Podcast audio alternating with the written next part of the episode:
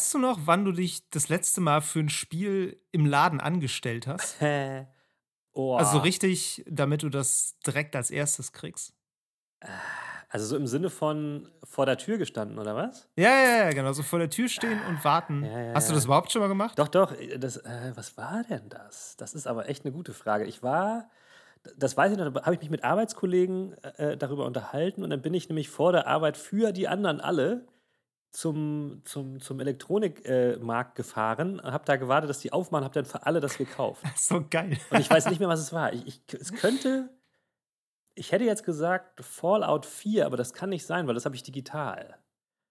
Äh, Okay, aber du, du warst schon in Lohn und Brot anscheinend. Ja, ja, ja, ja, ja. Es ist jetzt nicht so ewiglich lange her. Ähm, aber danach auch habe ich das auch nicht mehr gemacht. Also, ja, ich glaube, das macht ja heutzutage kaum noch jemand. Ich meine, man kann ja jetzt auch äh, so Preload schon machen und dann digital, hast du nicht gesehen, dann direkt um 0 Uhr loszocken. Das machen ja die meisten. Ja, du willst ja nicht jedes Spiel digital haben. Also es gibt ja auch Ich so. will äh, jedes Leute, Spiel die, digital haben. Ja, du schon. aber äh, also ich habe mich noch nie für ein Spiel angestellt, kann ich glaube ich mit ziemlicher Sicherheit so sagen. Mhm. Ähm, es ist, es ist ja ein Phänomen, was es durchaus immer noch gibt, glaube ich. Also ich glaube, gerade bei so, ähm, bei Pokémon-Releases, glaube ich, ist es Mhm. relativ gängig, dass da Leute wirklich Schlangen bilden, um dann jetzt als erstes das äh, neue Pokémon zu kriegen. Das Ja. sind aber halt häufig auch, ich glaube, bei, bei der Switch speziell sind jetzt, ist auch die Physikalität noch ein bisschen mehr gegeben. durch Witzigerweise, ja. Speicherkarten vielleicht als, äh, naja, die hat halt zu wenig internen Speicher. Da kannst Ja. du irgendwie dann auch, äh,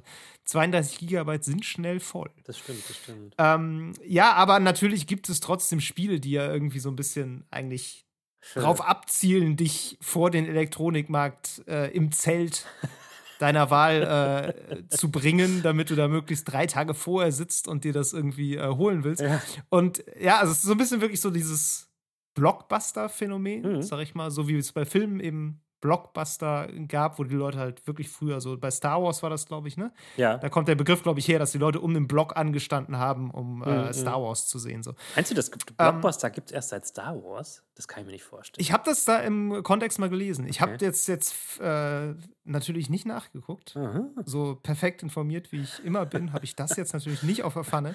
Ja. Aber Es würde auf jeden Ähm, Fall naja, gut passen, sagen wir mal so. Ja, ist, ja, ja, auf jeden Fall. Also jedenfalls Blockbuster Kino äh, kennt man als äh, festen Begriff. Blockbuster Spiele gibt es irgendwie auch, die haben Mhm. riesige Werbekampagnen, da wartet man monatelang drauf, da stehen die Leute vielleicht vorher für an und wir wollen uns heute mal so ein bisschen über solche Spiele Mhm. unterhalten und ob die vielleicht auch erstaunlich viel gemeinsam haben, so ein bisschen. Und was die ausmacht, so, ne? gesehen. Ja. Genau. Ja, das äh, ist, glaube ich, ziemlich interessant, weil äh, wenn man so zuerst daran denkt, dann kommt einem immer wieder das gleiche Schema in den Kopf, aber ich glaube, da gibt es dann doch vielleicht ein bisschen mehr, als man im ersten Moment denkt. Da reden wir noch drüber, aber zuerst, lieber David, müssen wir darüber sprechen, was wir gespielt haben die letzten zwei Das ist Wochen. richtig. Das ist richtig. Möchtest du damit anfangen, Meru? Ich kann anfangen, denn ich habe so gut wie Das gar nichts gespielt. Nein, ich war ja ähm, im Urlaub noch. Ich bin jetzt vor äh, zwei Tagen zurückgekommen und habe letztes Jahr, letztes Mal ja erzählt, ich habe ein bisschen Stardew Valley gespielt auf dem iPad. Das habe ich auch immer noch ein bisschen weitergemacht. Äh, da gibt es aber nichts groß was zu, drüber zu erzählen. Dann habe ich ganz lange nichts mehr gespielt, weil da habe ich tatsächlich einfach, ja, das Camping genossen, wenn man das kann. Und dann habe ich jetzt aber nur noch gestern. Steht das, steht das zur Debatte, ob man das kann? Ja, also wenn man dann zurückkommt, ne, merkt man schon, dass man hier ganz schön Privilegien genießt, sag ich mal so. Also in so einem Ja, gut, normalen das- Bett ohne Spinnen zu schlafen, ist ganz schön geil. ja, glaube ich.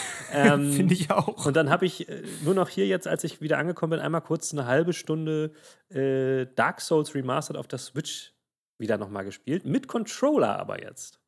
Aha. Und ich hatte ja schon oft gesagt, dass mich das derbe stört, äh, auf der Switch das zu spielen, weil die, also weil die, die, die, die Sticks und Knöpfe von dem Ding einfach dafür nicht geeignet sind. Ja. Fürchterlich.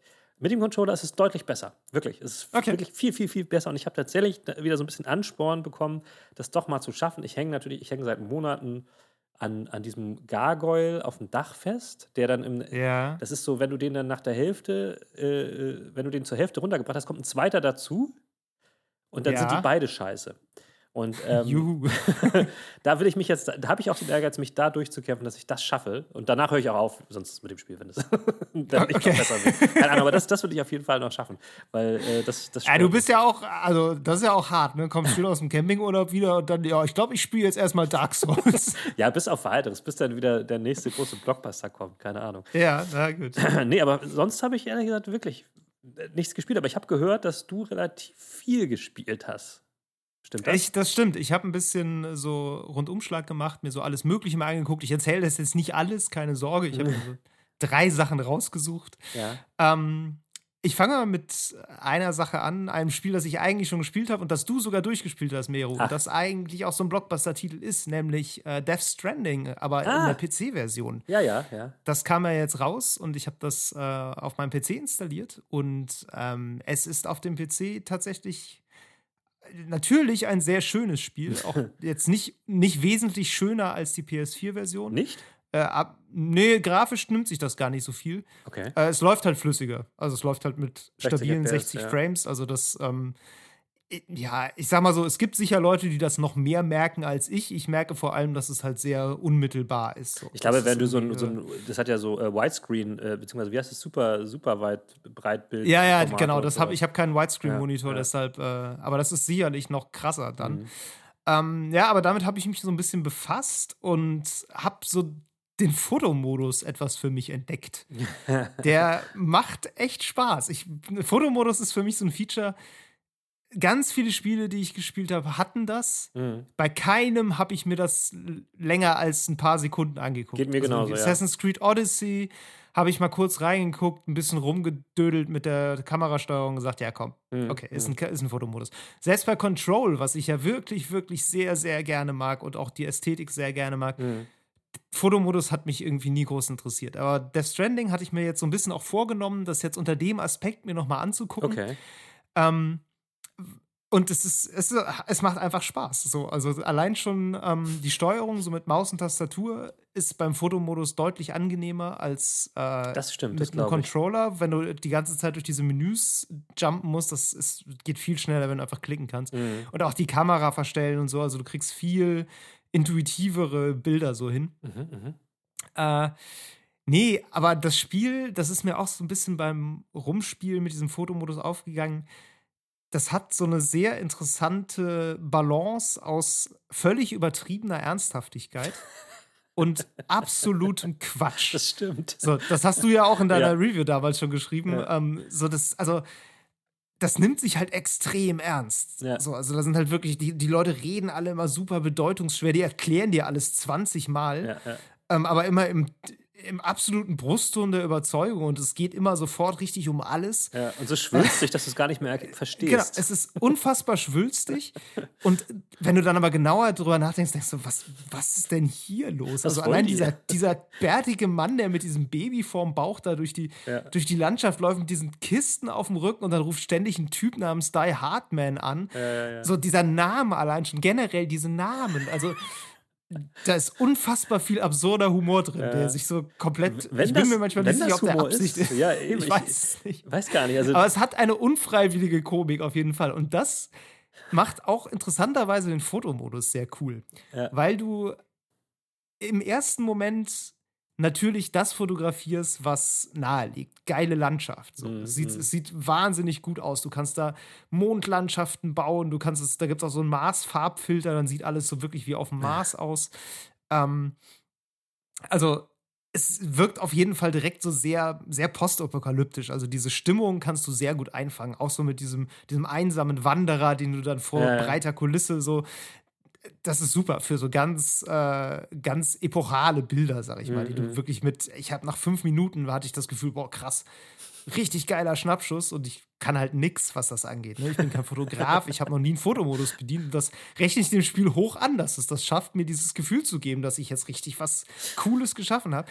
Und dann gibt es aber auch so, so Einstellungen, dass du quasi die Pose von Sam Porter Bridges verändern kannst und auch die Pose von diesem Baby verändern kannst. Mhm. Und ab da wird es halt richtig witzig, wenn du einfach dann so äh, das Baby irgendwie so, so schreien lässt oder irgendwie das äh, grinsen lässt oder blöde Grimassen schneiden lässt und er macht dann was völlig anderes in der Okay. Zeit. Also ich hatte, hatte ein Foto gemacht, das ist auch das, ich habe einen Artikel darüber geschrieben, das, okay. das ist das Artikelbild geworden, das ist auch mein Lieblingsfoto.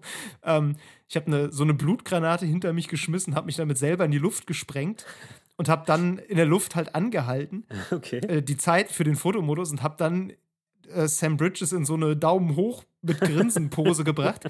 Und dann, irgendwie hat sich bei der Explosion dieser Tank von dem Baby gelöst ich wusste gar nicht, dass das geht, aber auf dem Foto sah das so aus, der fliegt halt von ihm weg. Doch, das geht. Und ich habe dann das, das, das Baby so, äh, so schreien lassen, so als würde das jetzt da wegfliegen. Aha, du hast halt diesen, diesen komisch hochgerüsteten Typen vor dieser blutigen Explosion, der einfach nur grinst und die Daumen hochreckt und dieses Baby, was in diesem Tank wegsegelt. Also völliger Nonsens. Aber das hat echt Spaß gemacht, sich solche, äh, sich solche Bilder zusammen zu basteln. Interessant. Ja, ich weiß nicht. Äh, also, kann ich ja. wirklich empfehlen. Das hat, äh, das hat Spaß gemacht. Und was ich dabei auch festgestellt habe, ich, ich hatte jetzt natürlich nicht den Anspruch, das ganze Spiel nochmal durchzuspielen. Mhm. Ich bin irgendwie mal bis so, äh, nicht ganz bis zum Ende, ich glaube, ich war noch so fünf bis zehn Stunden davon mhm, mhm. entfernt. Gekommen, habe dann aufgegeben, weil es mich irgendwie fertig gemacht hat. Es war mir dann zu viel rumgelaufen. Und dieses Mal habe ich dann gedacht, ja, ich will jetzt schon ein bisschen schönere Kulisse als das Tutorial haben, will auch so ein bisschen Schnee und so. Wie komme ich da jetzt schnell hin? Die Lösung ist natürlich auf dem PC Mods. Ach so. Ich habe mir so ein, so ein Mod-Ding runtergeladen, wo ich mir, äh, ja, wo ich einfach so unendlich Leben, unendlich Munition, diesen ganzen Kram einfach einstellen konnte, so ein Trainer-Programm. Ja. Und das Beste an dem Trainer-Programm war die Funktion, sich an den nächsten Wegpunkt zu teleportieren. Ah es ist erstaunlich, wenn du Death Stranding spielst und du teleportierst dich einfach von einem Punkt zum nächsten, ohne überhaupt zu laufen, dann ist es ein bisschen wie Fußballmanager. Weil du eigentlich die Zeit die ganze Zeit nur in so, in so Tabellenmenüs verbringst, wo du dein Inventar äh, organisierst. Und dann gibt es halt auch Cutscenes, die habe ich natürlich alle übersprungen. Weil die kannte ich ja schon. Ja. Äh, also, das war auch eine sehr skurrile Erfahrung, sich einfach durch die Gegend zu teleportieren und die Mission auch zu lösen, indem man einfach so, ja, Klar. komm, fünf Sekunden bin ich da, fertig, abgeben. Quasi das, das Core-Gameplay einfach ausklammern. Das ist natürlich. Genau, das war einfach dann komplett weg. Ja. Äh, war interessant und hat mich, also hat es mir auf jeden Fall gestattet, mir schneller coole Locations auszusuchen, um eben bessere Fotos zu machen. Also das, was du sagst, dass, dass die Kontrolle natürlich für den Fotomodus auf dem PC viel, viel besser ist, das glaube ich auf, also sofort, weil ich kenne die eigentlich auch, also das ist wahrscheinlich nicht so, aber ich kenne Fotomodi eigentlich fast ausschließlich von Konsolenspielen. Ähm, und ja da habe ich das auch so gehabt, dass die mich nicht weiter interessieren. Und ich weiß nicht genau, ähm, ob ich da vielleicht irgendwie schon zu alt für bin oder so. Aber ich habe dann manchmal so coole Sachen gemacht, aber dann habe ich, also was soll ich damit anfangen? Also ich könnte die auf Twitter ja, klar, posten, du speicherst die einfach. Ja, ich habe die auch einfach gespeichert, also beziehungsweise, ja gut, ich habe einen Artikel drüber geschrieben. Haha. Ja, okay, aber so, so als normaler klar. Spieler brauche ich das nicht so. Ja. Und, und, dann finde ich es, habe ich, glaube ich, auch schon mal, habe ich das schon mal gesagt, ich weiß nicht, ich finde es dann immer schade, da wird ja ziemlich viel Arbeit reingesteckt. Und wenn du halt so überlegst, äh, in der Phase, wo dann halt im Crunch alles optimiert werden muss, wird halt relativ viel Ressource für sowas dann noch zur Seite gestellt, was für mich gar nicht wichtig ist. Da hätte ich das eigentlich lieber, dass die sowas grundsätzlich irgendwie nachliefern, wie bei God of, God of War, da haben sie es ja auch erst nachgeliefert und erstmal die anderen ja. Sachen machen. Aber das wird halt. Wird aber ja auch, es wird ja sehr oft nachgeliefert, ne? Also nicht stimmt. nur God of War, das nachgeliefert, Spider-Man. Hat Spider-Man nicht das, das nicht auch nachgeliefert? Ja, das glaube ich schon. Aber das Ding ist, es wird halt genau, immer und wichtiger. Und der Stranding hat es auch nachgeliefert tatsächlich. Ja, und ich merke aber, dass, dass es immer wichtiger wird. Also zum Beispiel so ein, so ein ähm, Ghost of Tsushima, das hat es auf jeden Fall immer sofort dabei gehabt und solche ja. Sachen. Das, die merken halt, dass das relativ gut funktioniert, jetzt vor allen Dingen natürlich im Social Media. Und deswegen priorisieren sie das anders. Und ja. für mich, ich äh, finde, muss das gar nicht so sein. Aber ey, klar, wenn das Leuten Spaß bringt, dann ist doch Ich gut. glaube, dass da auch tatsächlich eine wir wirtschaftliche ähm, ja. Überlegung hintersteckt, weil ähm, Du kannst es im Marketingbudget abrechnen. Absolut. Ja. Also, was da gerade an, gerade, du hast gerade gesagt, Ghost of Tsushima, was da an Marketing passiert ist, ohne dass die Marketingabteilung irgendwas tun musste. Ja. Allein dadurch, dass Le Leute da diese Screenshots bei ähm, mhm. Twitter gepostet haben, wie viele Leute dieses Spiel wahrscheinlich da gesehen haben, gesagt haben: Boah, krass. Ja. Das muss ich spielen. Das sieht so gut aus. Ich will das unbedingt spielen. Ähm, Du, die Leute erstellen dir dein Marketingmaterial für ja. umsonst. Ja. Du kannst, also dieser Fotomodus, der lohnt sich, glaube ich, tatsächlich ja. monetär. Glaube ich auch. Deshalb kann ich das total verstehen, warum das hoch priorisiert wird. Klar. Ähm, aber für mich so als Und es jemand, gehört halt einfach heute, klar, wenn, klar, für jemanden, der, den das nicht interessiert, ist das immer äh, rausgeschmissene Liebesmüde. Absolut. Äh, Sehe ich total ein. Aber ich verstehe, warum das priorisiert wird, weil ich glaube, es gibt A, sehr viele Leute, die das schätzen und die auch gerne äh, mit so Foto Fotomodi rumspielen. Mhm. Und was du schon sagtest, so, warum sollte man das für sich machen?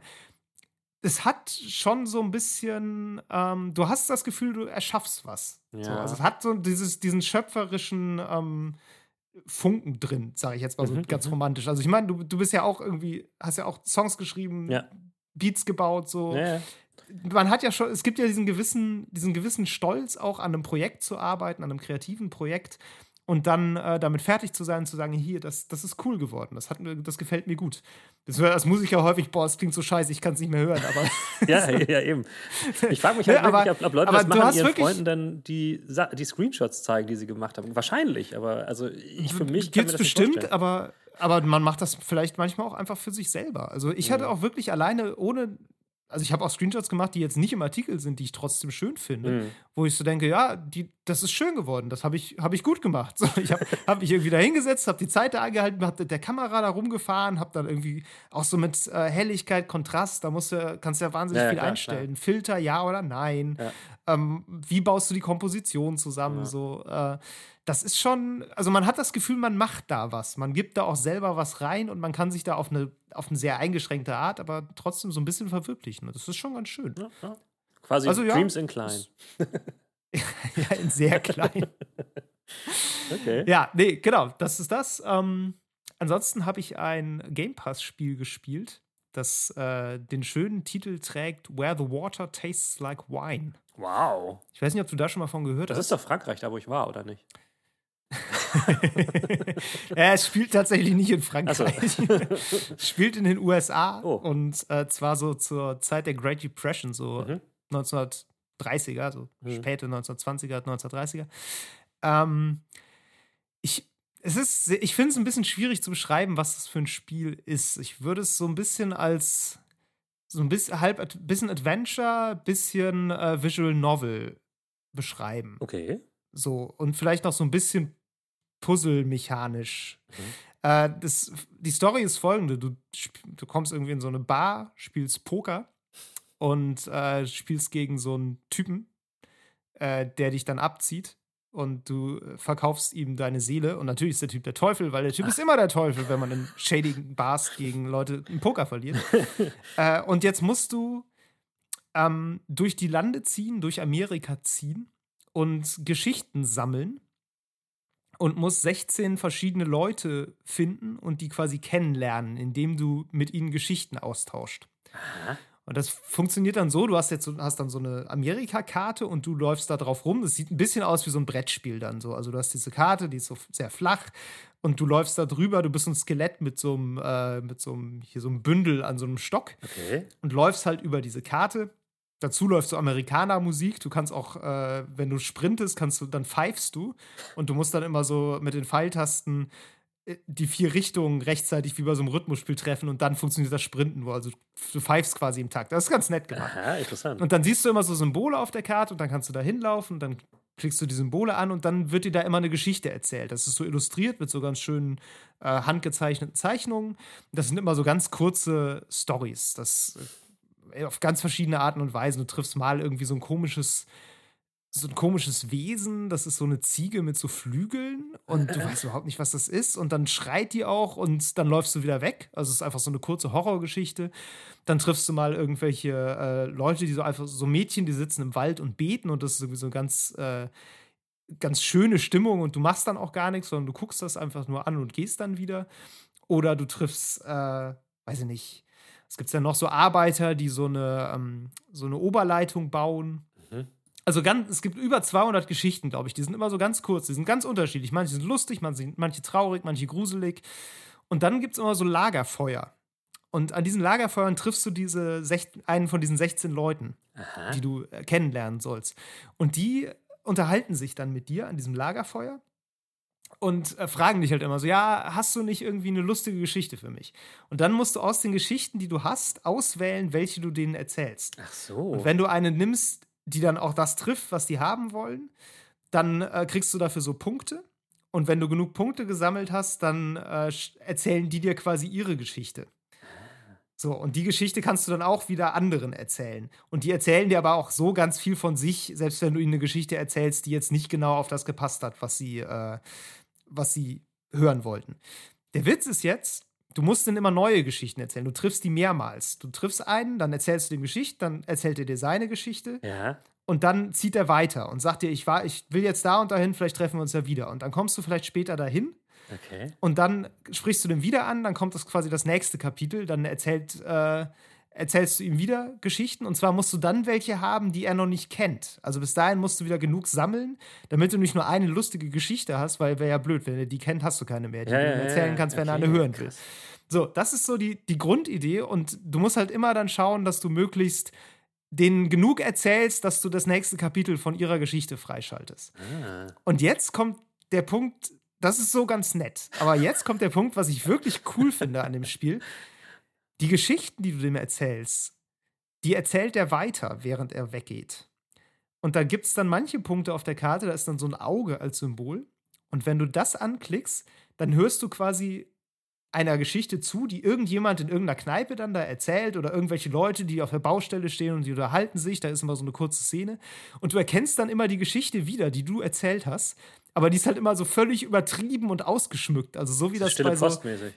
Genau, das ist, und das ist tatsächlich häufig so, wie sich ja so Geschichten wirklich ähm, fortpflanzen, sage ich mal. Also so wie so auch so ein kulturelles Gedächtnis entsteht. Ja. Ähm, dass Geschichten mit der Zeit immer ausgeschmückter werden. Je öfter die erzählt werden, desto mehr Details kommen dazu. Jeder fügt da noch ein bisschen was an. Und die müssen am Ende gar nicht mehr viel mit dem zu tun haben, was da ursprünglich mal passiert ist. Da hast du wirklich manchmal so Sachen, da ist eine völlig banale Begebenheit, die du hast, die erzählst du dann denen.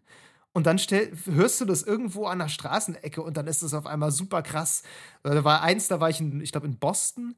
Und dann läufst du so nachts durch die Straßen und hörst irgendwie so ein Rumpeln und es ist neblig und es ist alles so ein bisschen gruselig. Aber es passiert eigentlich nicht viel. Und dann habe ich die Geschichte erzählt und dann hörst du die irgendwann wieder und dann ist es so, ja, da ist jetzt so eine Armee von, von Geistern aus dem Ersten Weltkrieg, die rekrutieren jetzt immer noch und die sind in Boston und das ist irgendwie alles äh, ein Riesenrumoren und die Veteranen und sowas. Also diese Okay. Geschichten wachsen und werden dadurch wirksamer. Wirksamer. So, weil du, du, kannst, du kannst die dann auch wieder Leuten erzählen, aber du kriegst dann so. quasi mehr Punkte für eine Geschichte, die irgendwann mal weitergesponnen wurde. Ach, So, das ist so die grundlegende Mechanik. Es ist ein sehr interessantes Spiel, vor allem, ich interessiere mich auch so ein bisschen so für Folkmusik und die funktioniert so ähnlich. Also so Folklore ist halt auch so ein Ding. Da gibt es dann irgendwie ein Gedicht oder so ein Text und es gibt eine Melodie, die teilweise aus einem ganz anderen Land kommt. ja. Und das wird dann irgendwie zusammengeführt und so Musikethnologen, die haben halt das wirklich auch schon versucht aufzuzeichnen. Ich habe irgendwann mal in meinem Studium so ein Buch gelesen, ähm, was einfach so eine Aufzeichnung war von Kombinationen aus Texten und Melodien in England. ja, ja, ja.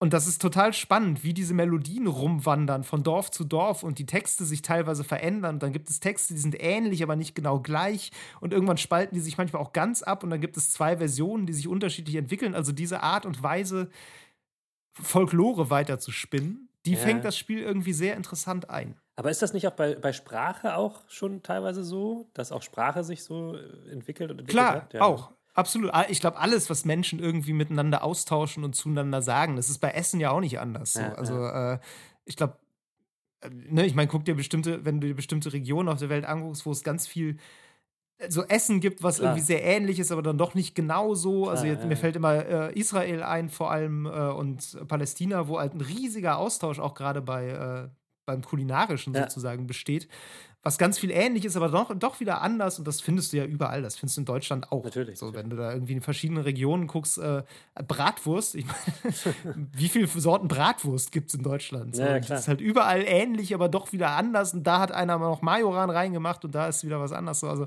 Abgefahren, Ähm, ey, aber huch. Äh, Ja, interessant. Also, wenn du da äh, Interesse daran hast, es gibt es im Game Pass für PC, äh, Ja. kann ich empfehlen, zumindest mal reinzugucken. Ich weiß nicht, ob ich es wirklich durchspielen werde, weil diese Amerika-Karte ist schon echt groß. 16 Leute treffen. Ich weiß nicht, wie viele Kapitel diese Geschichten haben. Bei einem bin ich jetzt bei Kapitel 4 ah, okay. oder ich glaube bei 3. Das dritte habe ich, glaube ich, noch nicht geknackt. Also, ich habe noch nicht genug Stories, um jetzt Kapitel 4 freizuschalten. Ähm, also, es ist schon sehr ausufernd. Aber die Idee finde ich extrem interessant. Klingt sehr, sehr, sehr interessant, ja. Boah, ich glaube, das ist aber auch so ein bisschen, das muss man vielleicht auch mal gespielt haben, um das total zu durchschauen. Also, ähm, deine Beschreibung jetzt in allen Ehren, aber Ja, also es ist ein, es ist ein sehr ruhiges Spiel zum, zugucken und zuhören, würde ich sagen. Mhm. Also diese Visual Novel Assoziation hatte ich jetzt nicht von ungefähr. Also es ist Mhm. überhaupt kein, überhaupt nicht actionlastig oder so. Äh, du musst halt eigentlich nur ab und zu Entscheidungen treffen, welche Geschichten du wem erzählst. Ja, okay. Das ist alles. Es gibt so ganz leichte Survival-Mechaniken. Also du hast so zwei Lebenspunkte und du hast äh, quasi zwei Slots für Geld und du hast, glaube ich, noch so einen Müdigkeitswert. Und da musst du mal gucken, äh, dass, dass du verlierst manchmal Leben bei bestimmten Aktionen. Zum Beispiel einmal hilfst du Leuten beim, äh, beim Rattengift kochen, glaube ich. Das ist dann auch so eine Geschichte. Und dabei verlierst du aber dann quasi einen, einen Lebenspunkt. Den füllst du dann mit Essen wieder auf und das Essen musst du dir quasi kaufen und da musst du immer so ein bisschen Okay. jonglieren. Aber zumindest bisher ist das noch nicht wirklich schwierig. Und ich glaube, auch wenn du stirbst, gibt es keine großen, äh, keine großen Strafen. Ich glaube, dann startest du einfach wieder am Anfang wahrscheinlich und musst von da aus wieder irgendwo hinlaufen. Aber du kannst auch trampen und mit der Bahn fahren, also das geht auch alles. Abgefahren. Ähm, es, es ist sehr interessant. Ich empfehle da mal reinzugucken. okay, ja. Ich glaube, das mache ich tatsächlich mal. Wenn es im Game Pass ist, dann. Ja, ey, bitte. Ne? Und tatsächlich drittes Spiel, auch Game Pass, Mhm. ähm, Grounded. Ach ja. Geht gerade, glaube ich, so ein bisschen ab, Mhm, mhm. wenn ich das richtig verstehe. Also äh, funktioniert ganz gut. Das neue Spiel von Obsidian, was überhaupt nicht so ist wie Obsidian-Spiele, weil es kein Story-Rollenspiel ist, sondern ein Survival-Spiel. Aber mit der sehr charmanten Idee, dass du ein geschrumpftes Kind spielst, was so Liebling, ich habe die Kinder geschrumpft mäßig, im eigenen Garten gegen Ameisen und Käfer und richtig, richtig eklige Spinnen bestehen muss. Ja, mit Spinnen habe ich jetzt ja Erfahrung, wie gesagt. Ah ja, aber nicht mit drei Meter großen. Also Nee, im Vergleich zu dir drei Meter groß. aber, aber fast, aber fast. Oh Gott. Ja, das habe ich, da habe ich so ein bisschen reingeguckt. Das ist sehr, sehr, sehr früher Early Access, muss ich sagen. Okay. Also das, das läuft rund Mhm, mhm. und ähm, ist bei mir jetzt auch, glaube ich, nicht abgestürzt. Aber da ist einfach noch nicht viel. Also diese Welt ist da, ja, aber die Story hört, also da ist vielleicht eine halbe Stunde Story drin. Okay. So, also es gibt da irgendwie eine Quest und dann, äh, wenn du die gelöst hast, dann ist eigentlich auch schon wieder vorbei. Aber dann, klar, es ist natürlich immer noch ein Open-World-Survival-Spiel, also du kannst dann immer noch Ressourcen sammeln, du kannst dann ein Haus bauen aus Gras und irgendwelchen Löwenzahnstängeln. Äh, du kannst versuchen, gegen Spinnen zu überleben, was ich nicht empfehlen würde. Äh, ja, also. ne, Aber, aber soll, es denn, soll es denn ein Spiel, also werden, was einen Fokus auf der Kampagne hat, oder so ist das wirklich auch nur so Beiwerk? die wollen die weiterschreiben. Also du, diese, das, du kriegst tatsächlich, wenn du es durchgespielt hast, im Spiel eine Nachricht, so ja, danke fürs Spielen. Ähm, wir, wir bauen das mit der Zeit immer weiter aus. Mhm. Also da ist tatsächlich eine Nachricht von Obsidian drin, wo sie sagen, ja, hier, das, das war noch nicht alles, da kommt jetzt mit der Zeit noch mehr. Weil ich stelle mir das jetzt ein bisschen so vor wie so ein Fallout 76, aber als Miniaturmensch mit Insekten. Ja, kann man, kann man, ja, beziehungsweise, naja, ich sag mal so, man kann es ein bisschen vergleichen, insofern, dass es auch so Survival-mäßig ist. Es ist kein MMO. Mhm. Du kannst alleine spielen oder mit maximal vier Spielern im Team. Das ist alles. Also, da sind jetzt nicht 20 Leute auf dem Server. Mhm. Ähm, Aber es ist nicht so, dass du irgendwie äh, in erster Linie so versuchst, irgendwie voranzukommen und das irgendwie durchzuspielen, oder? Nee, würde ich nicht sagen. Okay. Also, das, das, also, das wird man sicherlich in einem Jahr oder zwei können. Okay. Aber jetzt würde ich sagen, äh, sollte man, wenn man mit dem Fokus da rangeht, wird man definitiv enttäuscht. Das äh, funktioniert nicht. Also jetzt muss man quasi die Story durchspielen und danach muss man gucken, dass man sich hochlevelt, dass man einfach äh, bessere Sachen craftet. Du musst dann halt auch immer stärkere Käfer besiegen, damit du äh, an bessere Materialien kommst. Mhm, Ähm, so, das ist, das ist das, der Loop, so der typische Survival-Loop. Okay, ja. du hast, eine, hast einen Stein, dann hast du eine Axt, dann hast du eine bessere Axt und so. Das geht immer so weiter. Aber das ist, wirk- das ist wirklich nett. Also man ist manchmal doch erstaunt, wie viel ein gutes Setting ausmachen kann. Weil äh, das macht jetzt nicht wahnsinnig viel anders als irgendwelche anderen Survival-Spiele. Minecraft?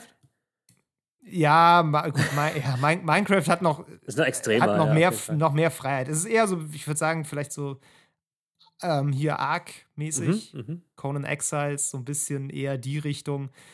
Ähm, wie heißt, ist das Daisy, das andere? Nee, Rust. Ich Rust. Glaub, Rust. Mhm. Rust ist auch, ja. Das ist nur ohne PvP. Also es ist halt wirklich äh, nur Spieler gegen äh, Insekten.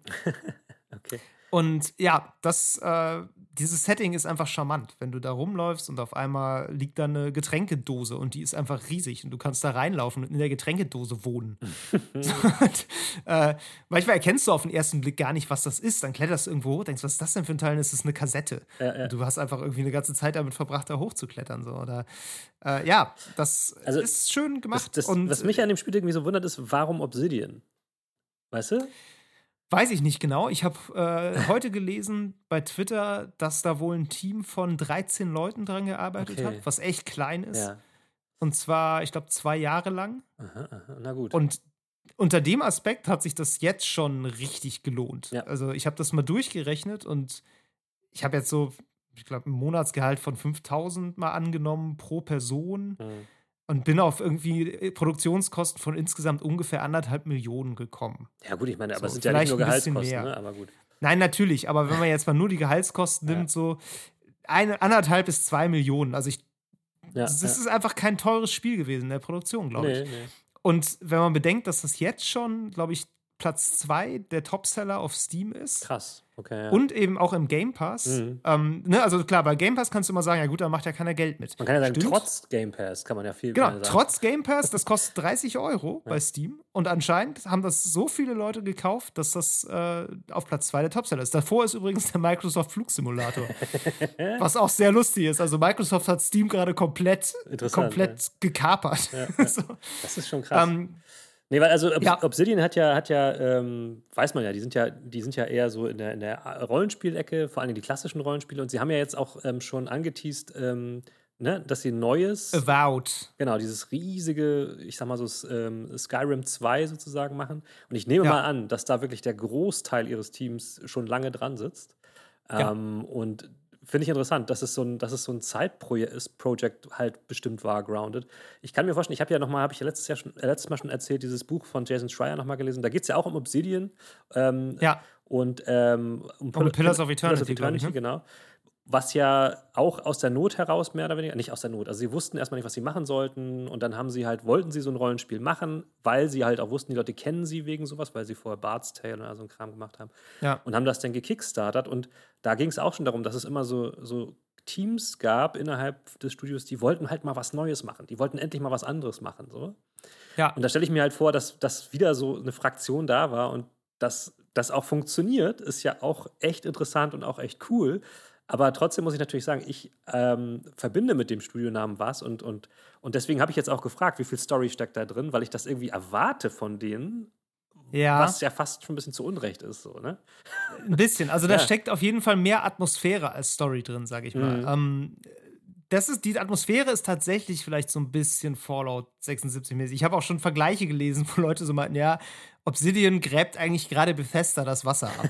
ja. Wir haben jetzt The Outer Worlds gemacht, ja. das ist quasi das alte Fallout ja. in geil. Beziehungsweise so, wie Bethesda es nicht mehr macht, weil sie Fallout 76 gemacht haben. Ähm, jetzt machen sie Avowed, das ist The Elder Scrolls. Aber eben mit Pillars of Eternity, das spielt ja in der gleichen genau. Welt. Ähm, und jetzt machen sie sozusagen auch noch so ein Survival-mäßiges, mhm. äh, nicht MMO, aber ne, Koop-Spiel. Ja.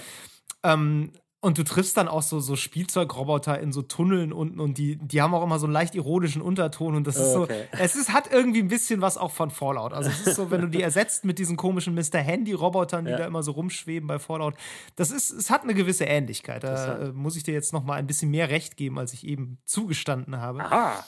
Ähm, ja, also Obsidian versucht da anscheinend wirklich gerade den Platz von Bethesda einzunehmen und das machen sie wirklich ganz gut. Also, äh, ob das Team wirklich so klein bleiben wird, wie es jetzt war, Wahrscheinlich war nicht. bezweifeln. Ich könnte mir durchaus denken, dass das so eine Abspaltung war, die halt gesagt hat, ja, wir wollen irgendwie auch was anderes ausprobieren und die haben gesagt, ja gut, Portfolioerweiterung ist immer sinnvoll. Mhm. Und Microsoft hat wahrscheinlich auch gesagt, ja, das passt voll in unserer, unser Profil, ja. weil ähm, der Game Pass setzt ja auch ganz viel auf genau solche Spiele, ja. die du entweder MMO-mäßig wie Sea of Thieves spielen kannst. Ja.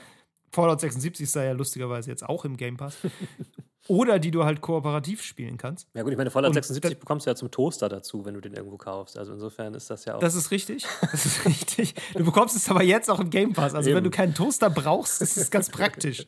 Nein, ich meine, es kann natürlich auch sein, dass es, dass es eben auch andersrum war und dass Microsoft gesagt hat: ey, ihr müsst uns aber irgendein Multiplayer-Online-Game machen Und, ähm, kann auch sein. Das kann, kann auch sein. Aber dann werden sie bestimmt irgendeine Idee ausgegraben haben, an der schon mal jemand rumgedacht hat. Weil ja. äh, tatsächlich ist es lustig. Ich habe das gespielt und dachte so, die, das Setting ist so unglaublich naheliegend. Es wundert mich, dass das noch niemand gemacht hat. Okay. Also, weißt du, so, das, ist so, so, so naheliegend. Naja, es gab, sowas es zu machen. Gab ja du bist mal, im eigenen Garten. Das es gab ja vor Jahrzehnten mal ähm, von ähm, Sid Meier, dem The Sims-Erfinder, gab es doch Sim Ants. Erinnerst du dich daran? Nee. Da hat man, das, wahrscheinlich warst du da noch nicht geboren, ich weiß nicht genau. Da hat man auf jeden Fall sozusagen ein Ameisenvolk ähm, äh, Sim-mäßig ähm, gesteuert und äh, musste Ja. dann halt auch für deren äh, äh, Ameisenhaufen und so weiter planen und also was. Klar, das ist noch was anderes, was völlig anderes, aber es ist Ja, schon mal die aber- Perspektive. So, weißt ja, du? ja, das stimmt. Das gab es schon mal. Ähm, ich habe das also das hier ist wirklich so ein bisschen, es ist so ein bisschen auch Toy Story Vibes so, ne? Mhm. Also weil du ständig auch irgendwie Spielsachen findest und irgendein ein Baseball, der riesig groß ist im Vergleich zu dir selber. äh, also ja, das, wie gesagt, ich fand die Idee so naheliegend, dass es mich gewundert hat, dass sie es noch nicht gemacht haben und sie haben es sehr gut umgesetzt. Es, Okay. ist, äh, es ist Early Access, aber die Optik nicht. Die Optik sieht richtig gut aus. Okay. Also die Atmosphäre ist stimmig, es ist super schön, auch so diese- der Blick über diese Graslandschaft, die halt einfach wie so ein Urwald ist, aber es sind einfach Grashalme. Ähm, das ist schon toll. Du siehst auch tatsächlich, wenn du so von einem hohen Punkt runter guckst, kannst du sehen, wo die Spinnen durchs Gras laufen, weil sich die Grashalme oben bewegen. Ach ey. So, also solche Sachen, das ist schon, äh, ist schon ganz cool gemacht. Und es hat einen Arachnophobie-Modus, äh, der mir auch sehr zu Pass kommt, weil ich mit Achtbeiner nicht so, nicht so bin. Ähm, da kannst du die Spinnen stückweise reduzieren. Ja. Die sind erst achtbeinig mit Spinnenkörper und Spinnensounds. Dann kannst du es auf Level 1 stellen, dann ist es nur noch vierbeinig. Auf Level 2 haben sie gar keine Beine mehr, sondern nur, sind nur so ein schwebender Körper. Und ich glaube, das geht so bis Level 5. Da sind sie dann einfach nur so ein schwebender Blob, der, der sich durch die Gegend bewegt. Was ganz cool ist, weil es erinnert dann nicht mehr an Spinnen. Ähm, Problem ist so ein bisschen, die greifen mit den Beinen an und du siehst dann halt nicht mehr, wo sie angreifen. Also, Ah, okay. ja, ist nicht ganz geil, die Lösung, aber wahrscheinlich ging es nicht besser. Ja, ja, ja. Aber gut, auf jeden Fall eine gute Idee. Also insofern. Definitiv. Definitiv eine sehr gute Idee, weil das ist, äh, also für mich zumindest ein echtes Problem. Und ich habe auch schon von vielen Leuten gelesen, denen es da ähnlich geht, die das wirklich einfach nicht spielen können. ja. Und äh, das Ja. ist aber auch im Game Pass komplett drin, oder? Ja, Okay. das ist komplett im Game Pass. Dann Alles ist im Game Pass. Mir noch mal Alles im Game Pass. Schreib mit. Wochenplan. An.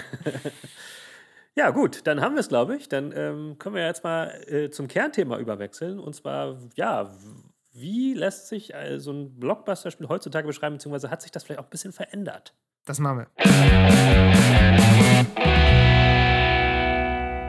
So, David, also, äh, so ein Spiel, wofür man sich teilweise zum Beispiel auch mal, sagen wir mal, eine Konsole kauft, ja, das hat ja meistens irgendwie so ein bestimmtes Image.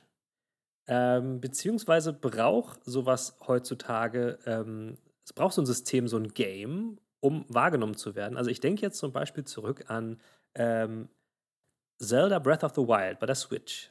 Ja? Ja. das war ja fast schon ein bisschen nötig, das Game. Ich meine, es war eines der besten Games überhaupt.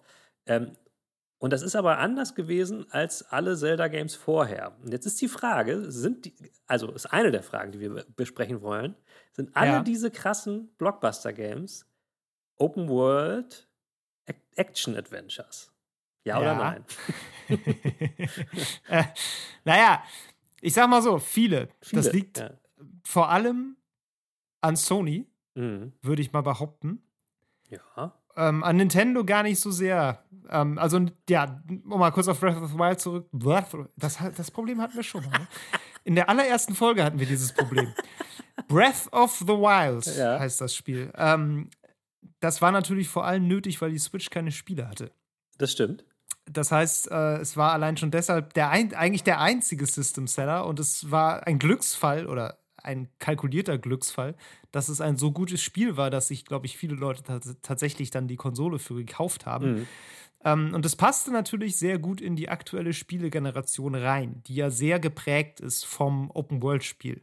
Total, ja. Ähm, und eben insbesondere auch von Sony wurde das sehr stark vorangetrieben. Und Sony kalkuliert da, glaube ich, sehr stark auf System Seller eben für die PlayStation. Das, äh, Mhm. und das Natürlich. zieht sich jetzt, glaube ich, auch noch ein bisschen so weiter, wenn ich mir so angucke, dass äh, Horizon Forbidden West ja auch angekündigt ist, das baut ja auf genau dieser Formel wieder auf. Mhm. Und wenn man sich jetzt mal diese Sony-Exklusivspiele anschaut der letzten Jahre, dann erkennt man da ja definitiv sehr viele Ähnlichkeiten. Ich meine, du hast die alle gespielt. Ich Ja. nicht. Nee, ich habe Days Gone kaum gespielt. Okay, aber ich glaube, bei Days Gone können wir uns trotzdem einig sein, dass es extrem gut in diese Formel passt. Total, ja. Ähm, Open World mit Skill Trees. Das ist wichtig. Mit Mindestens drei. Ungefähr mindestens drei, vielleicht vier. Ja. Ähm, ja, und Third Person, irgendwie Adventure. Ja. Und was ich ganz wichtig finde, was vielleicht der größte Punkt sogar sein könnte, ist, dass sie so einen Realismusanspruch haben. Mhm. Beziehungsweise einen Anspruch an realistisches, fotorealistisches Aussehen. Das Grunde. stimmt, das stimmt. Ich würde noch einen anderen Faktor mit einrechnen. Die sind meistens narrativ getrieben. Also es geht um eine Geschichte, die man von Anfang bis Ende durchspielt. So, natürlich kann man die Ja. Open World danach weiter erkunden, klar. Ist immer so bei Open World, Spiel, äh, Open World Spielen, aber es ist immer ein zentraler Faktor, dass man eine Geschichte erlebt, die vorgeschrieben ist. So. Ja. Ähm, und ich glaube, also für mich persönlich ist das sogar das Wichtigere als der Open World Faktor. Mhm. Das ist also tatsächlich, das fiel mir gerade auf, als ich es gesagt habe, tatsächlich sind ja nicht alle Sony PS4 Exclusives auch Open World Spiele. Nee, eben. Sowas God wie of The Last of Us Part 2 und God of Genau. War, die sind irgendwie, ich finde, Open World dick Genau. in Anführungszeichen, weil sie Ja. so relativ breite Gebiete haben. Aber sich so natürlich an, sind die trotzdem, genau, die fühlen sich ein bisschen so an. Die haben auch diese ganzen Sammelobjekt-Sachen. Das ist auch so ein Faktor, der da sehr wichtig ist. Mhm. Aber natürlich sind die nicht Open World. Ja, ja, ja, das stimmt. Und da muss man ja ganz klar sagen, dass äh, du hast ja gesagt, das ist so ein Sony-Ding. Microsoft macht das, ich würde jetzt mal fast sagen, so gut wie gar nicht. Ähm, Mhm. Ich unterstelle teilweise schon, dass sie es absichtlich nicht mehr machen, weil sie sich halt ähm, da gar nicht mehr messen lassen wollen mit, mit der Konkurrenz. Ähm, Ja. Ansonsten macht Ubisoft natürlich Assassin's Creed und solche Geschichten. Äh, aber Ja. das die ist die Frage. Sind solche Spiele, also diese wichtigen äh, Leuchtturm-Produkte, sind das nur noch solche Games? Kann man ja auch nicht sagen. Weil auf der anderen Seite gibt es dann eigentlich hauptsächlich Shooter. Natürlich. Ja. Ja.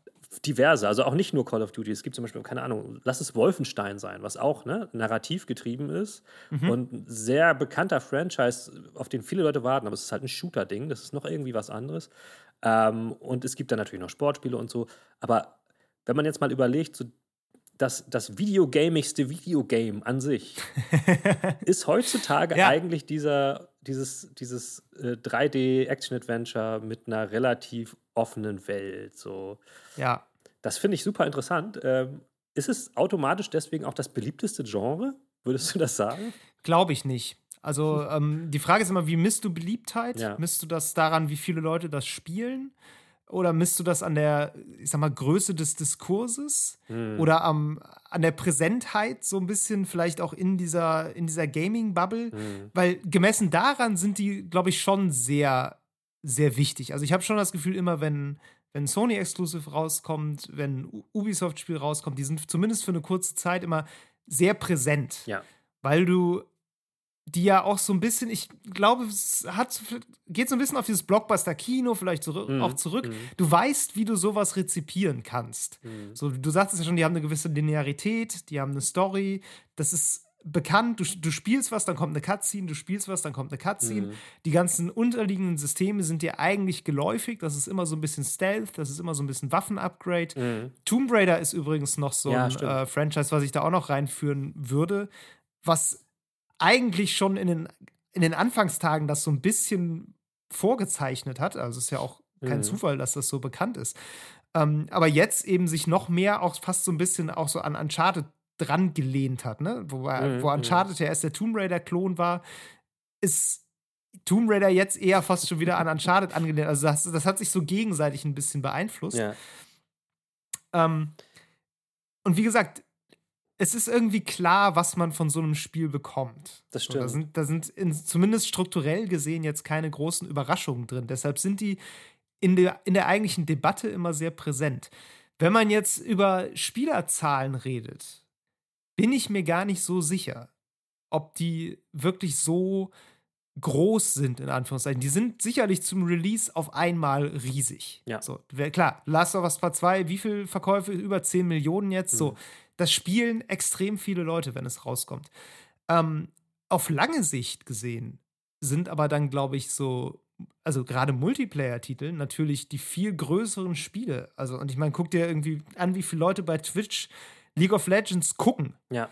Was meinst du, wie viele das spielen? Ja, das stimmt. So, das ist ja noch viel mehr. Ähm, und das geht ja so weiter. Das ist bei Counter-Strike so, das ist bei Valorant ja. wahrscheinlich auch schon zum Teil so, das ist bei Fortnite so, ja. das ist bei ganz vielen dieser Free-to-Play-Shooter eben auch so, dass die riesengroß sind. Zwar auch sowas wie, wie ist das, Crossfire X, mhm. ähm, wo Microsoft jetzt mit Remedy eine Kampagne gemacht hat, also eine Singleplayer-Kampagne zu diesem Shooter, der, glaube ich, in Asien und vor allem in China riesengroß sein muss. Mhm. Also es ist eines der größten Spiele der Welt. Das spielen Millionen Leute. Ähm, kennt man hier nur nicht so richtig. Ja. Gemessen daran sind diese Narrativ-Adventures ja relativ klein, würde ich sogar sagen. Ja, das stimmt. Aber ich glaube, die sind für AAA-Gaming einfach das perfekte Aushängeschild. Ja. ja. wie du schon sagst, dieses, äh, man kann es halt konsumieren, es gibt eine Konsumierbarkeit und jeder kann danach rückblicken und sagen, ja, ich fand es so und so. Also ich, ich fand die Geschichte ja. so und so. Das kannst du bei einem Shooter weniger. Du kannst natürlich sagen, du findest es gut oder findest es nicht so gut, aber du hast nicht dieses gleichförmige Erlebnis, was jeder Spieler auch so hatte, mehr oder weniger. Ja, ne? da musst du halt auch sehr schnell wieder sehr kleinteilig werden. Ne? Da geht es dann klar. eher fast schon wieder um sowas wie Waffenhandling genau. und solche Dinge. Also da klar kannst du über Shooter auch meinungsstark diskutieren. Das ist mechanischer auf jeden Fall. Genau, das ja. wird schnell mechanischer. Klar, es gibt auch Shooter mit Story, nur selbst die orientieren sich dann, wie du ja eben bei Wolfenstein schon wieder sagtest, mhm. auch schon fast wieder ein bisschen daran. So, das geht ja auch wieder in die Richtung. Das ist vielleicht auch einfach Videospielen als Genre so ein bisschen eingebacken, mhm. diese Struktur. Sobald es storygetrieben ist, da haben wir auch schon mal drüber gesprochen, ne? dass du immer Gameplay-Cutscene, Gameplay-Cutscene hast. Mhm. Und jetzt gerade ist es eben häufig eingebettet in diese sehr standardisierte Form des Open-World-Spiels. Und als ich eben meinte, das ist ein gutes Aushängeschild, ähm, was ich damit meine, ist, du kannst damit sehr gut zeigen, wo der Stand der Technik ist. Ja, das stimmt. Du kannst an einem Sony Exclusive kannst du eigentlich extrem gut ablesen, was ist denn so gerade das krasseste, was möglich ist in Sachen Motion Capturing, in Sachen Gesichtsanimation.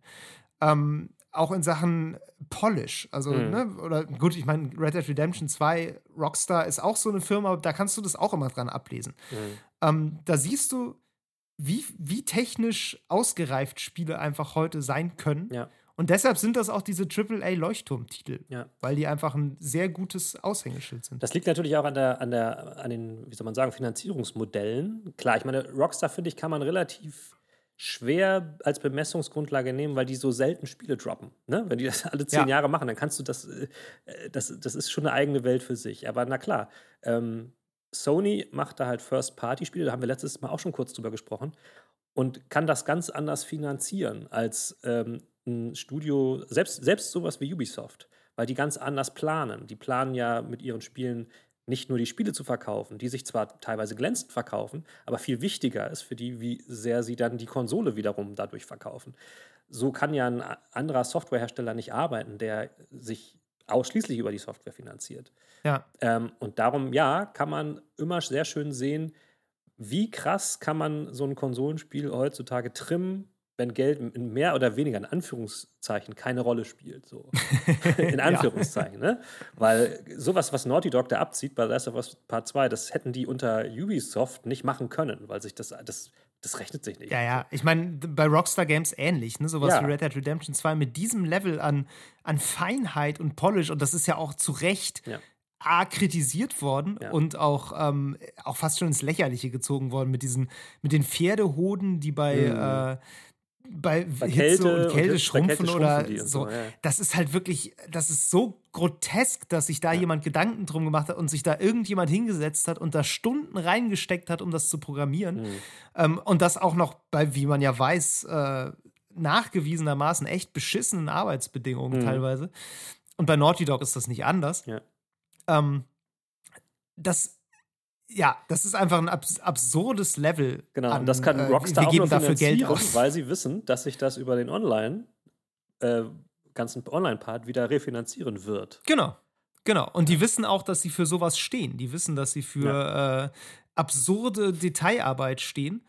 Und dass es ihnen wahrscheinlich auch auf die Füße fallen wird, wenn sie das jetzt einfach vernachlässigen und nicht machen. So. Mhm. Weil das muss man ja auch sagen. Sowohl die Sony-Spiele äh, oder andere ähnlich gelagerte Spiele, nehmen wir jetzt Tomb Raider, nehmen wir Assassin's Creed, ähm, als auch die Rockstar-Spiele, sind spielerisch nicht revolutionär. Nee, das stimmt. Also, wenn du sehen willst, wo Videospiele als Medium stehen, nicht nur optisch und technisch, sondern wenn du wissen willst, wo die, äh, wo, was die für Ideen haben, was die, wie die sich selber als Medium wahrnehmen und weiterentwickeln, dann darfst du nicht im AAA-Bereich. Nee, da musst du zu Indies gehen. da siehst du das nicht. Können sich halt auch leisten, kreativ zu sein, sagen wir mal so. Es ist ein bisschen so. Ja. Es ist wirklich ein bisschen so, dass du, du kriegst krasseste Schauwerte bei AAA mhm. und du kriegst, wie gesagt, den, den absoluten Stand der Technik. Das ist, ich denke auch gerade an dieses schöne Bild auch aus dem Buch von Jason Schreier, wo jemand ihm gesagt hat, ein Videospiel zu programmieren, das ist, als würdest du mit dem Zug fahren aber du sitzt vorne auf der Lok ja. und schmeißt die Schienen auf den Boden, während der Zug fährt. Ja, ja, ja. So, also du bist immer so an der vordersten Kante des technischen Fortschritts, weil du ständig dir auch eigentlich dauerhaft deine Werkzeuge, deine Programmierwerkzeuge selber bauen musst. Mhm. Und wenn du sehen willst, was man da so rausholen kann, dann musst du im Grunde in den AAA-Bereich und wie du schon sagst, am besten in den äh, ja, Konsolen-exklusiven Bereich, zumindest jetzt bei Sony, gucken. Ja weil da, da siehst du, was da möglich ist. Aber wie gesagt, spielerisch ist da sehr, also es ist sehr viel sehr gleich. Das stimmt. Das ist ja dann auch ganz interessant. Also, wenn man jetzt nochmal sagt, so, ähm, Microsoft macht das anders und gerade wenn wir jetzt über sowas wie Grounded sprechen, ähm, das ist kein Spiel, was im, im Elektronikmarkt irgendwie an den Wänden plakatiert wird, so wie halt viele, viele dieser, dieser Spiele, über die wir gerade gesprochen haben. Das ist nicht so ein Spiel. Aber du hast auch schon gesagt, ganz richtig, das sind trotzdem die Spiele, die teilweise viel mehr Spieler erreichen und viel mehr ähm, ähm Spielzeit vor allen Dingen umsetzen. Deswegen frage ja. ich mich, passiert da vielleicht auch so ein bisschen so eine, so eine ich will jetzt nicht sagen, spielekulturelle Umwälzung, aber da, da, verändert sich ja schon irgendwie was. Klar, es wird, glaube ich, diese, diese Blockbuster, wenn man sie jetzt noch so nennen soll, immer jetzt auch weiterhin noch lange geben. Mhm. Aber ich habe ganz ja. oft das Gefühl, es gibt vor allen Dingen auch ganz unterschiedliche Spieler und es gibt vor allen Dingen so zwei große Lager. Es gibt die Spieler, wo ich mich eigentlich mehr sehe, die halt solche Singleplayer-Kampagnenspiele spielen. Es gibt dann ganz viele, die spielen fast ausschließlich solche Multiplayer-Games. Die, mhm. die, stürzen sich auch ausschließlich auf, auf den neuesten Scheiß, der gerade bei Twitch läuft, wo, den alle spielen, gucken, dass sie das ja. sozusagen äh, alles erledigen, was es da zu erledigen gibt, und dann wird ihnen langweilig und dann nehmen sie das nächste durch. So. Ähm, ja. Das finde ich super interessant, dass es so eine andere Art von Blockbuster jetzt quasi da gibt. Ja, ich glaube, ein Teil äh, dieses Wandels, den du gerade beschrieben hast, äh, wird auf jeden Fall sein, dass Leute nicht in Elektronikmärkte gehen. Zumindest nicht, um Spiele ja. zu kaufen. Also ne, die Frage, ob es sich lohnt, ein Spiel irgendwo groß zu plakatieren, schließt ja auch ein, ob du äh, das dann auch da kaufst, wo es plakatiert wird. Gut, Plakate gibt es jetzt nicht nur vor Elektronikmärkten und Nein. große Aufsteller auch nicht. Ähm, Werbung in dem Sinne, gerade für so große Spiele, Plakatwerbung auch, die gibt es natürlich auch immer noch und die wird auch weiterhin da sein. Und ich glaube aber, die wird auch häufig dann auf solche Spiele weiterhin abzielen. Mhm. Ähm, das ist eine Zielgruppe. Was auch, genau, das ist eine Zielgruppenfrage.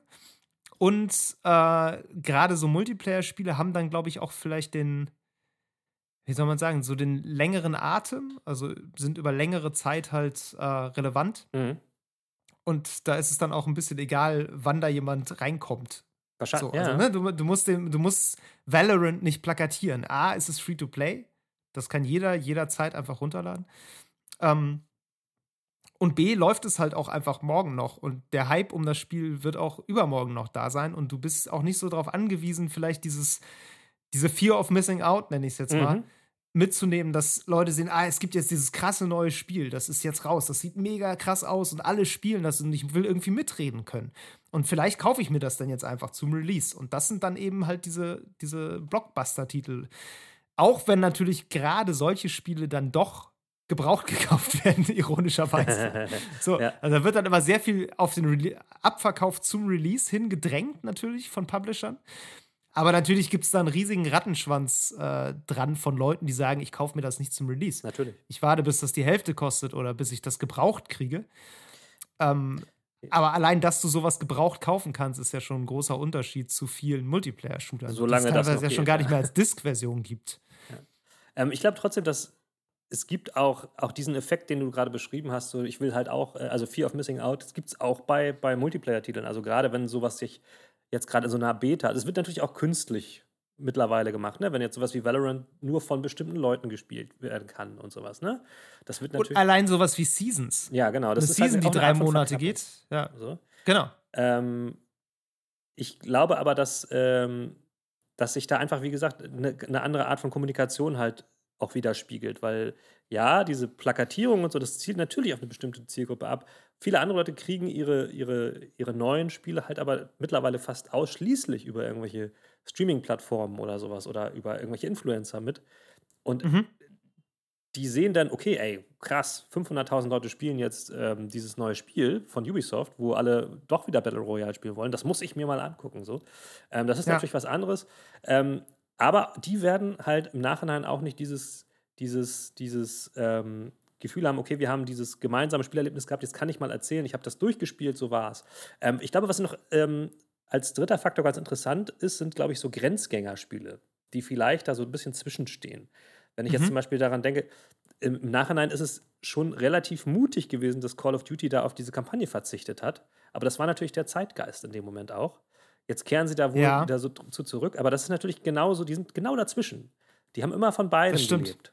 Und das ist natürlich auch interessant, dass äh, es immer noch welche gibt, die, die auf beides nicht so richtig verzichten wollen. Ja, gut, gerade Call of Duty hat ja so ein bisschen diese Tradition der Kampagne und des Multiplayer-Modus halt immer schon gehabt, wo du der, wo der Multiplayer-Modus eigentlich das ist, was dem Ganzen dann langes Leben verschafft. Ne? So, die Mhm. Kampagne ist das, was eben zum Release wichtig ist. Die ist ja auch nie lang. So, Nee. das ist ja jetzt kein 40-Stunden-Spiel, wie man das heute fast schon erwartet von so einem Titel, sondern äh, die ist relativ kurz, aber trotzdem kriegst du da natürlich als Singleplayer so zumindest ein bisschen was. Ähm, ich meine, Call of Duty ha- hat ja jetzt gerade erst was sehr Interessantes gemacht mit diesem Warzone-Modus, der Free-to-Play ist und den sie jetzt so zu jedem Release jedes eines neuen Call of Duty-Spiels so ein bisschen anpassen werden. Also es ist echt so, als hätte Call of Duty jetzt so einen dauerhaft wachsenden Multiplayer bekommen Mhm. der jetzt einfach bleibt und der jetzt ab und zu so ein bisschen aktualisiert wird. Das ist eigentlich ein interessanter Schritt in die Richtung und dann äh, ne, diesen Release-Hype vielleicht ein bisschen mitzunehmen, auch weil das der Punkt ist, wo sich der Multiplayer dann verändert. Ja. Gleichzeitig nimmt das natürlich so dieses sowieso schon skurrile Phänomen weg, dass da mit riesem Getöse jedes Jahr ein Call of Duty rauskommt. Dann spielen das alle und ein Jahr später ähm, wandern die zum nächsten weiter in, mit einem ganz neuen Multiplayer-Modus. Und es ist irgendwie alles wieder von vorne. Also, das war wahrscheinlich auch jetzt für, für Activision nicht so richtig zufriedenstellend, weil du, du verschenkst ja auch irgendwie etwas Ressourcen. Und jetzt, Ja. klar, Warzone ist jetzt auch nur der Battle Royale-Modus. Es wird sicherlich auch einen Deathmatch-Modus im neuen Call of Duty dann geben, der dann nicht mit dem alten kompatibel ist, aber trotzdem hast du zumindest einen Teil des Spiels mal so gebaut, dass Leute da dauerhaft drin bleiben können und dass Ja. sie das auch mitnehmen können. Auch jetzt vielleicht mit Blick auf eine neue Konsolengeneration und so, Ja, ne? dass du sagst, wir haben da eine Spielerschaft, die wir mit rübernehmen wollen. Mhm.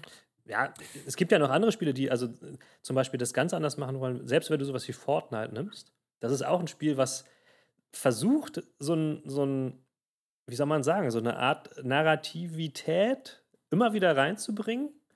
Ähm, Ja. Immer zum Seasonbeginn vor allen Dingen irgendwie kommt da doch noch irgendwie was, was, was. Das haben sie jetzt natürlich leider wieder ein bisschen vernachlässigt. Früher diese, diese, diese Crossover-World-Events, die waren natürlich immer cool, aber die versuchen immer so ein, so ein Blockbuster-Feeling aufzubauen und haben dann aber eigentlich das gar nicht mehr drin. So, und das finde ich auch so ein interessantes Ding, dass sie, dass sie versuchen, aus der alten Zeit irgendwie noch so ein paar Sachen so mitzuziehen. Klar ist das was ganz anderes als ein AAA-Spiel, wie, wie man es früher gekannt hat. Völlig anders.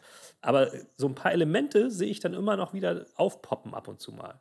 Ja, ich glaube, was du meinst, ist so generell diese Eventhaftigkeit. Ja. Ich glaube, das ist auch was, was sich durch die, also wir haben jetzt über sehr unterschiedliche Spiele eigentlich gesprochen, die jetzt auch mit dem, mit dem ursprünglichen, jetzt sagen wir mal, Horizon Zero Dawn jetzt auch eigentlich gar nicht mehr so viel zu tun haben. Aber Mhm. wenn wir nochmal zum Kinovergleich so zurückgehen, ich finde, AAA-Gaming hat häufig was von so Event-Kino. So, das ist so wie ein, wie ein Avengers-Film, Mhm, sag ich mal. mhm. So, ne? Das ist halt auch nicht einfach, äh, klar, den, den kannst du auch einfach so gucken gehen, aber es gibt halt echt Leute, die freuen sich monatelang darauf, diesen Film zu sehen. Die äh, buchen dann Premierenkarten, gehen dann da rein und das, das passiert ja nicht bei jedem Film. Nee. Das, das trifft, betrifft ja eine ganz bestimmte Art von Film. Und ich würde auch sagen, dass es häufig Filme betrifft, wo du genauso wie bei Spielen auch die, die State, of the, State of the Art der Technik sozusagen gezeigt bekommst. Also, was geht heute in Sachen CGI? Was geht in Sachen Animationen? Erzählerisch ist das alles häufig jetzt auch nicht so wahnsinnig neu. Ne? Also, ich glaube, das Marvel Cinematic Universe ist sicherlich interessant in seiner Art und Weise, wie es Ja. eben so viele lange Filme hat, die fast schon wie eine Serie aufeinander Bezug nehmen und dadurch ja auch so ein bisschen diese Comic-Heftverschaltungen auch ein bisschen abbilden. Aber das ist jetzt erzählerisch keine Revolution. Genauso wenig wie AAA-Spiele erzählerisch oder spielerisch eine Revolution sind. Aber du gehst da halt rein, um eben Spektakel am Puls der Zeit zu kriegen. Ja. So, das, das liefern dir die. Und ich finde, das versucht dann zum Beispiel auch ein Fortnite so ein bisschen abzubilden, wenn die diese End-of-Season-Events haben, beziehungsweise Start-of-Seasons. äh, Wie du willst, Den ja. Wechsel des, den Season-Wechsel. Weil auch da siehst du den aktuellen Stand der Technik. Mhm. Da siehst du, was im Moment möglich ist in Sachen Live-Events, die online für ein paar hunderttausend oder sogar Millionen Spieler zeitgleich stattfinden Mhm. das ist ja, also auch wenn Fortnite gerne belächelt wird, ich sage das immer wieder gerne, niemand macht das so verdammt gut wie Fortnite stimmt, und ja. Epic Games, weil die da absolute Profis drin sind. Ja, also ich weiß nicht, ich würde jetzt nicht immer nur sagen, dass man dann halt, wenn man so zu diesen Kinodingern geht, dass es da um den technischen Stand der Dinge geht. Also auch sicherlich. Aber das ist jetzt. Nein, aber den kriegst du. Den kriegst du aber auf jeden Fall. Die, Genau. die werben natürlich nicht mit dem technischen Stand der Dinge, das ist völlig klar. Ja, es ist, es ist eher so, ähm, es ist eher dieses wirklich dieses Eventmäßige, dass sich tatsächlich Leute dann auch schon das Jahr über verabreden. Ey, wenn der dann Weihnachten kommt, der Star Wars-Film, dann gehen wir da aber zusammen Ja. rein. Ich glaube, das hat Ja. auch sehr viel zu tun, einfach mit, mit, mit krass bekannten Franchises. Das ist ja ganz klar. Ne? Also wir haben Herr der Ringe, Ja. wir haben Marvel, wir haben ähm, ähm, Star Wars und so. Und das ist natürlich bei Games auch so. Die, die bekannten Franchises äh, entstammen, sei es jetzt Call of Duty oder sonst irgendwas, dass man das quasi äh, unbesehen kauft. Ne? Oder Ja. unbesehen zumindest mit seinen Kollegen spielt, weil man weiß sowieso, ey, meine ganze Crew, mit denen ich immer gespielt habe, die kaufen jetzt, die spielen natürlich alle das nächste Ghost Recon. So, deswegen spiele ich es dann Ja. auch wieder mit denen. Ähm, das ist natürlich ein Faktor. Da ist es dann schon fast egal, wie gut das Spiel ist. Ghost Recon ist natürlich ein schlechtes Beispiel, weil das war halt Weil es ein schlechtes Spiel ist. Ähm, da ist die Halbwertszeit dann natürlich relativ gering. Ne? Aber so im Grunde genommen, man spielt das zusammen, man holt sich das erstmal, auch wenn es dann nicht so cool ist man es nicht so lange spielt. Aber das ist eine, Ja. so Franchises an sich sind dann natürlich schon ein riesen wichtiges Ding und ähm, ja, da spielt dann die Qualität dann irgendwann wahrscheinlich eher die zweite Geige, was ja bei dem Thema auch schade sein kann, wenn es um Blockbuster geht. Ja, ähm, nur, also Qualität ist halt immer schwer zu sagen. Ne? Also ja, Ghost Recon war jetzt einfach kein gutes Spiel, aber das war halt jetzt, es war ja trotzdem ein technisch hochwertig produziertes Spiel. Also nicht so Ja. hochwertig produziert wie viele anderen, was daran liegt, dass Ubisoft halt einfach seit Jahren dieselbe Engine, glaube ich, verwendet.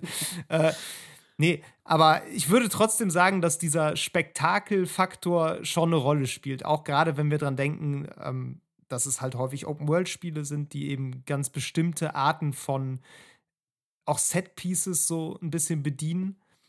Ähm, und ich würde fast auch argumentieren, dass das Sony Exclusive eigentlich fast schon so eine Art Franchise für sich ist. Ja.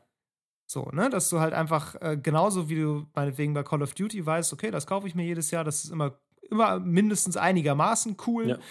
Und äh, das kann man irgendwie ein paar Monate spielen und dann gibt es irgendwann das nächste.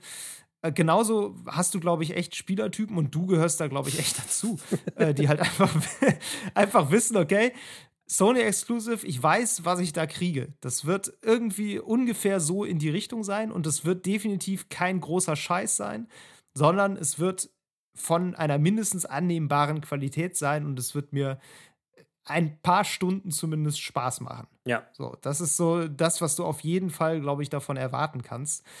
Und äh, interessant finde ich, dass Sony es geschafft hat, sich komplett darauf zu branden. Mhm, total. Also gewissermaßen wirklich zu sagen, wir machen das Videospiel.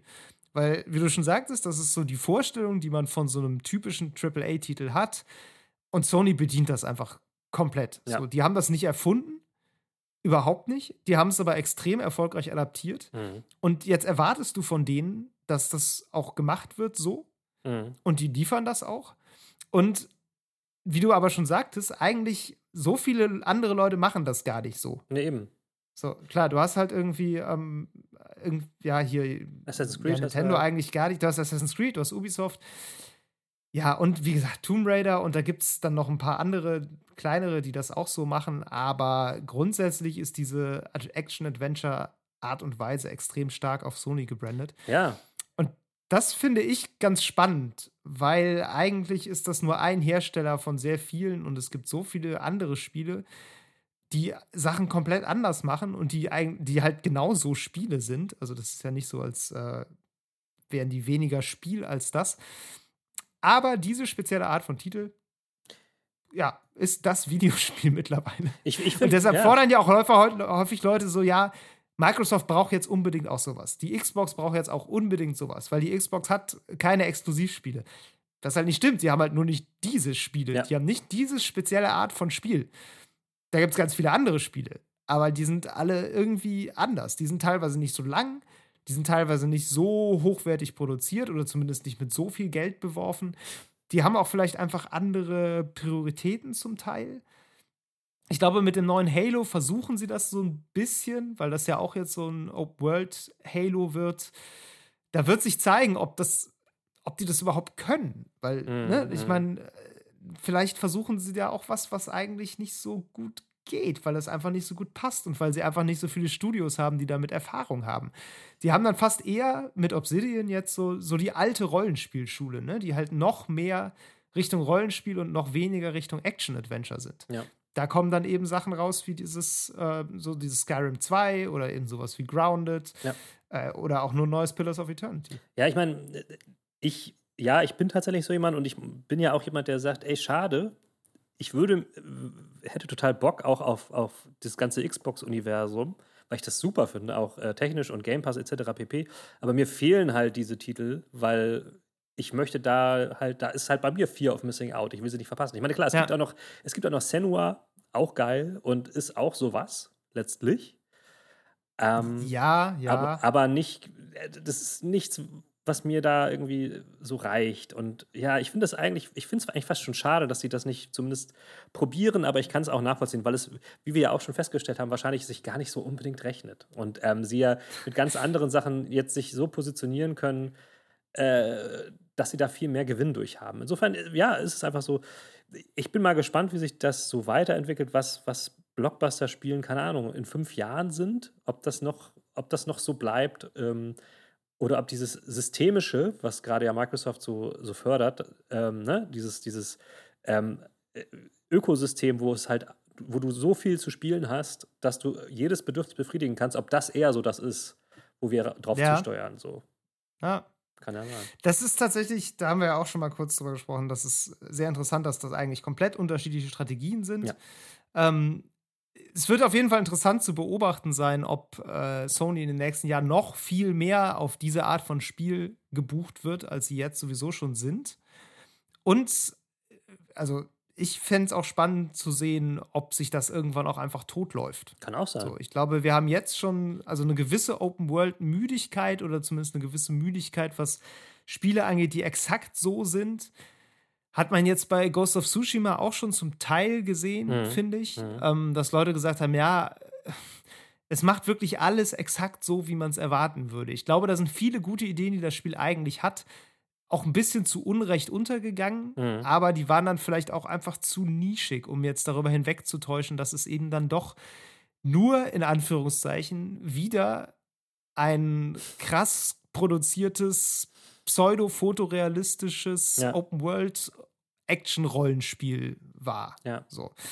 Ähm, da bin ich wirklich gespannt, ob sich da irgendwann was tut oder die Unzufriedenheit vielleicht so groß wird, auch dass, Ja. dass dann sich auch spielmechanisch vielleicht mal wieder was tut. Weil das muss ich sagen, finde ich tatsächlich ein bisschen schade, dass das spielmechanisch alles so sehr ähnlich Ja, deswegen fand ich zum Beispiel auch ähm, ähm, Death Stranding so erfrischend äh, Ja. neuartig, weil es schon so ein Spiel ist, aber vieles so anders macht. Klar ist es dann auch manchmal irgendwie langweilig, aber es ist zumindest ich will das Wort mutig nicht benutzen, aber es ist mal was anderes, als, als diese Formel normalerweise so mitbringt. Das ist ich finde es sehr mutig. Ich finde es, also ich finde das Wort total gerechtfertigt. Ich finde es auch in dem Kontext sehr mutig, gerade sich neben, also sich neben Horizon Zero Dawn zu stellen ja. und zu sagen, ja, also ich bin auch so ein postapokalyptisches Rollenspiel in derselben Engine. Ich sehe auch fantastisch aus. Äh, ja, aber da hatten Ich komme von Sony, probier mal aus und dann ist es so, ja, es gibt hier nur sehr wenig Kämpfe. Du musst eigentlich die ganze Zeit nur rumlaufen. Aber es ist super schwierig rumzulaufen, weil du über jeden Stein stolperst.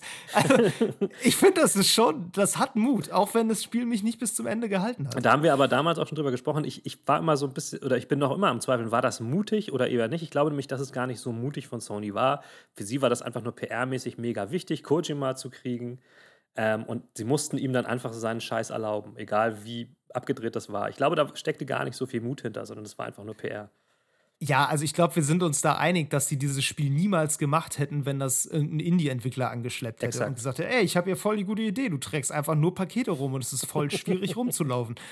Ja, nee, ich glaube nicht. Bau Zombies ein, dann vielleicht.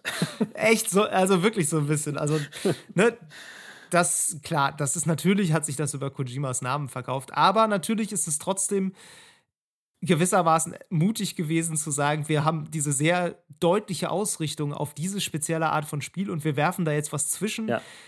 was Leute vielleicht auf den ersten Blick für so ein Spiel halten könnten ja. und dann aber eventuell feststellen, oh fuck, das ist ja wirklich so, hä, was, was ist denn hier los? Genau, also, und, und, das hätte ich mir halt teilweise zum Beispiel bei Ghost of Tsushima total gewünscht. Da haben wir, glaube ich, auch mal irgendwann mal privat drüber gesprochen, dass dass wir, oder dass ich zumindest glaube, dass einige Mechaniken vielleicht anfangs anders geplant waren, ein bisschen mutiger geplant waren, wenn es jetzt zum Beispiel um diesen Wechsel zwischen Samurai und, und, und, und äh, eben Nicht-Samurai, also Ninjas gab es damals noch nicht, aber also, ne, also dieses, dieses Schatten und Nicht-Schatten ging, dass sie da, glaube ich, eventuell mutigere Sachen geplant hatten, aber das dann irgendwie nicht aufging im Konzept so.